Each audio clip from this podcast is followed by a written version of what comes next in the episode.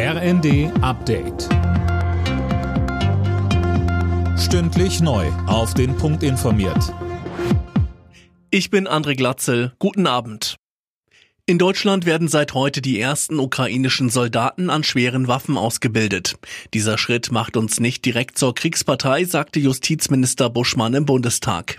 Er geht davon aus, dass sich die völkerrechtliche Lage nicht geändert hat. Und weiter? Durch das Inkrafttreten der UN-Charta gilt, Krieg ist grundsätzlich verboten, mit einer geschriebenen Ausnahme, nämlich der Verteidigungskrieg. Deshalb ist die Ukraine im Recht und Russland im Unrecht. Und Russland soll nicht das Recht bekommen, Deutschland dafür zu beschießen, dass wir der Ukraine etwas liefern, womit sie ihren legitimen Verteidigungskrieg führen kann.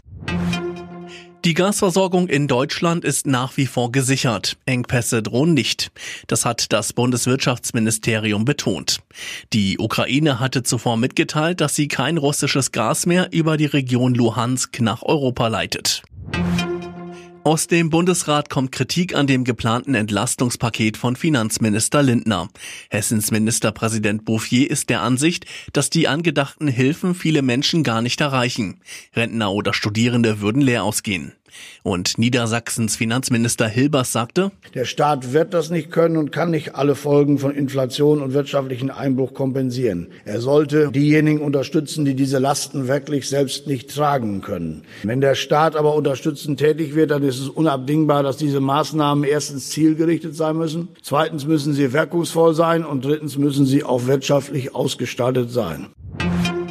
Bei Flugreisen in der EU gilt ab kommender Woche keine Maskenpflicht mehr. Das hat die Europäische Luftsicherheitsagentur EASA mitgeteilt. Viele Länder hätten schon entsprechende Lockerungen beschlossen, hieß es zur Begründung. Alle Nachrichten auf rnd.de